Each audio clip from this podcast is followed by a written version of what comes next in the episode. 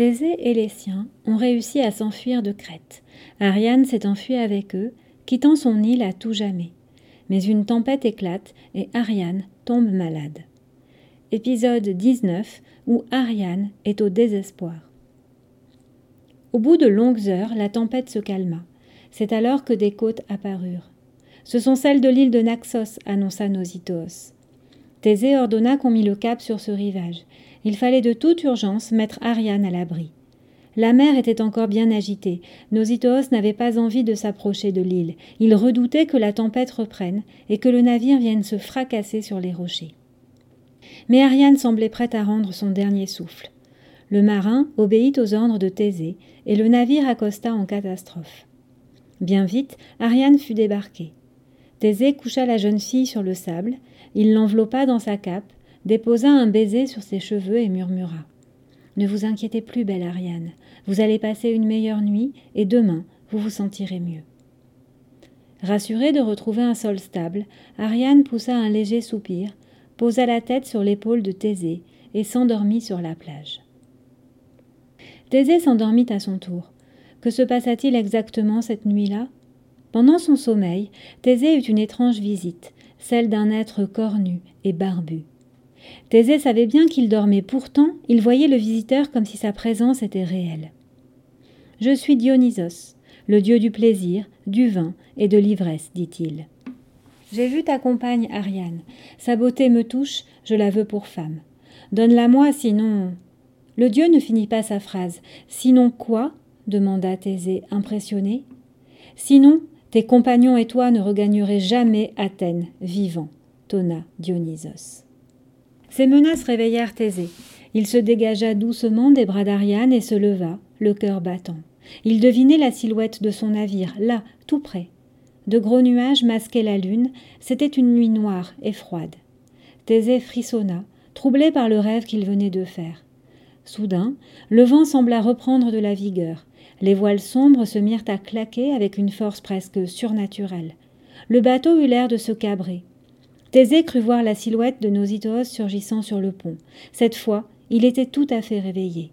Vite cria-t-il, il faut consolider notre ancrage, sinon le bateau risque d'être emporté loin du rivage. Il se mit à courir en direction du bateau. Il bondit sur le pont et joignit ses forces à celles de Nositoos pour tenter de retenir le bateau à son port d'attache mais les vents qui fouettaient les voiles étaient si violents qu'aucune force humaine ne pouvait lutter contre eux. En quelques minutes, les amarres auxquelles le bateau était attaché se rompirent. Les voiles noires se gonflèrent, entraînant inexorablement le vaisseau vers le large. Thésée jeta un regard désespéré sur la plage. Ariane hurla-t-il. Ariane Mais le vent emporta ses paroles loin de l'île où la jeune fille dormait. Qu'allait-il se passer lorsqu'elle se réveillerait? Ariane était si éprouvée par la traversée que la tempête ne la réveilla pas.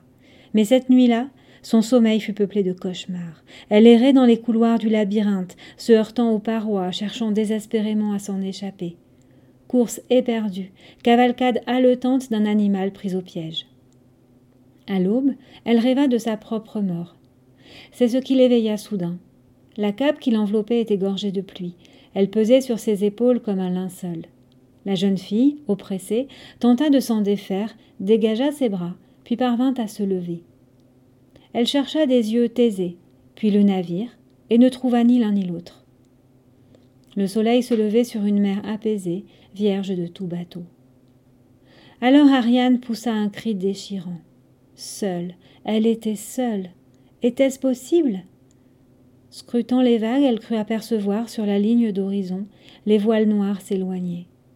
La jeune fille tomba à genoux dans le sable.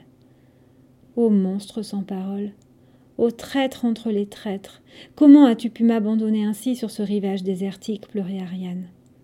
Thésée, que ton nom soit maudit.